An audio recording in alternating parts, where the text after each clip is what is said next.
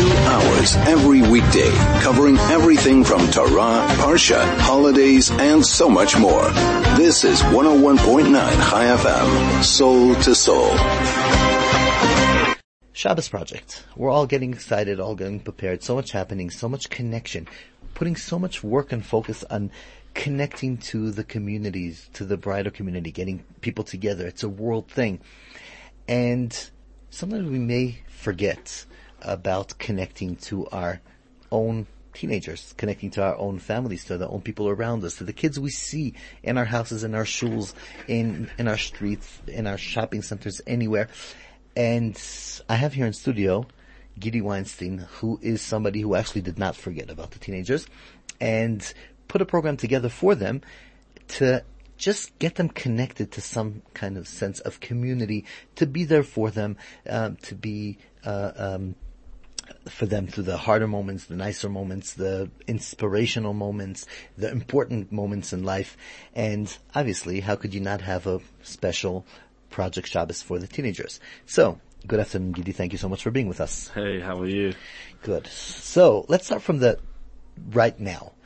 What are you planning for this Shabbos? Right, so this Shabbos we've got a Shabbos from start to finish planned for the teens, starting with uh, Mincha, Kabbalah Shabbos, Suda, Tish, um, Shabbos morning davening, Shabbos lunch, a Shmooze in the afternoon, a Shalashudas, and then a Moti Shabbos program also. So it's a full Shabbos project for boys that are teenage boys that normally keep Shabbos. Correct. But you're trying to get an extra thing for them. Yeah, I think I think it's important, you know, I think people assume that just because a teen is in a from school or has been keeping Shabbos his whole life, that he automatically loves Shabbos, appreciates Shabbos, chooses to keep Shabbos. And I think that sometimes it's good to go over the fundamentals and create that connection from fresh and, you know, inspire them, um, to do it, even though they, you know, they've been doing it their whole life. Okay. So, so that's why you put this program together for them. And when we're talking about teenage boys that are coming, we're looking about 10 teenage boys. So we're hoping, I mean, we, we limited the meals to 70, 70. Uh, we- Seven zero. Yeah, Oh, I nice, think- nice little, uh, party there. Okay. Yeah, I think it's important also that, that the guys get together, have fun, have an experience. Um, the chief rabbi and uh, Mama Creative have helped a lot to put this together.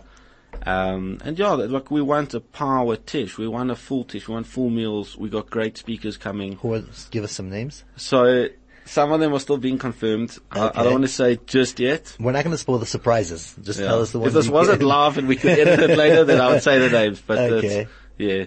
Okay, so we can get to that, but there's going to be a tish run properly by outside rabbis and etc. 100%. Okay, and a bit about other programs that you have throughout the year. Right. So what we do, we work with um, different schools. We work very closely with the different schools and the different shuls, um, because I'm not an expert in anything, right? But the guys on the ground, You're just the man who created it. I, I'm the the middleman, you know. Okay. The guys, the principals, they know what they're doing. The guys on the ground know what they're doing. The guys who are helping know what they're doing. The guys who are on shuls know what they're doing.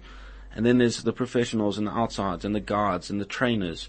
They all experts in their field. And kind of what I do is I speak to everyone pretty often, drive them a little mad, and they give feedback, and then we put together programs that are actually needed. You know, and so there's the, the feedback comes from the rabbis and professional side, and then the feedback comes from the boys side. You know, we get a lot of guys coming forward asking for programs, uh, expressing what they need, expressing where they feel they're falling short, or where they want to grow, or where they want to party, and then we take everything together and put it together. Do you do work also on the indivi- individual level, or it's more like a community program for the teens? So, I think there's a definitely an aspect of both.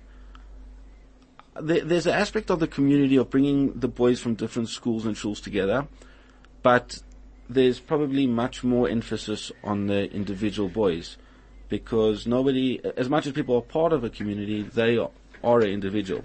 There are individuals within the community, Correct. and that's what you're working on.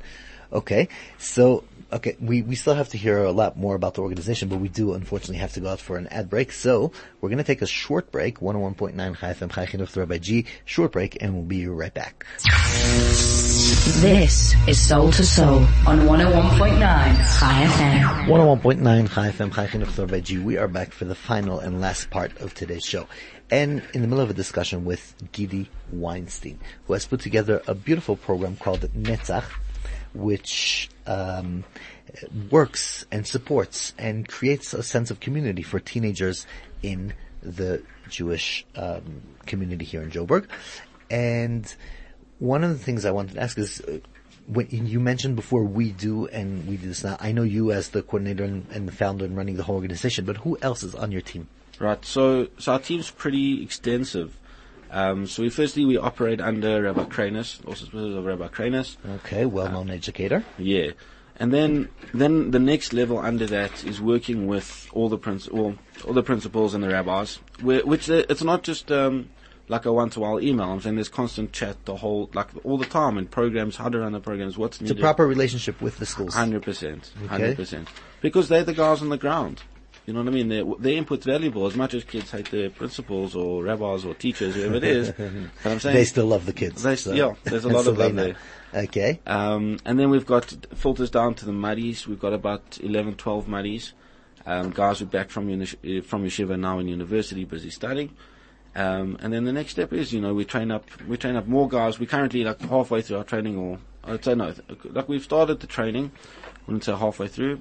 But also, you know, I believe that training is important, that we can't just have muddies who, who are social or guys who are just around. We want to train them. We want to give them the skills, the leadership skills, the communication skills, just to create that health and be able to guide kids, you know, where, where we can.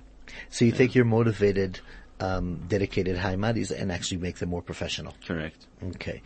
Wow. Okay. So anybody wants to be in touch with you directly regarding the Shabbos project, regarding other projects you do, how do they do that? Yeah, so the best way is just to, to find me somehow, find someone, I mean, Glen Hazel's not that big. Um, You'll be surprised. As, as, big as it feels, you know.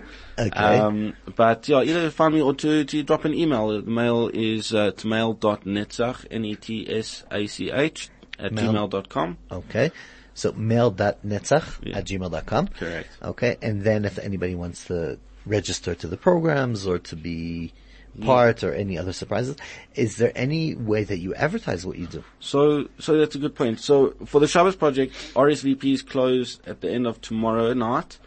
Um, so if you want to, you know, if you're a from teen in high school, I feel like I'm a teenager. Yeah. Would that work? Well, someone told me. Someone told me that the goal of life is to die to die um, to die young at a very old age. Yeah. You know? um, so from teenagers in high school, all welcome for the Shabbos Project meals.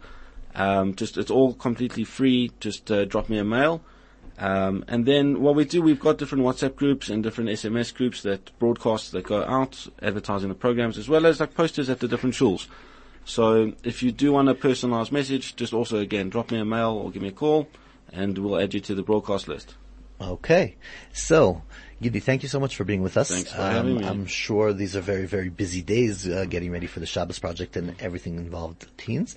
And yeah, anybody who wants to be in, in touch with Gedi, send him an email to mail at mail.netzach mail.netzach at gmail.com or you there can send me a message at rabbigsa at gmail.com and I will, please God, make the contact.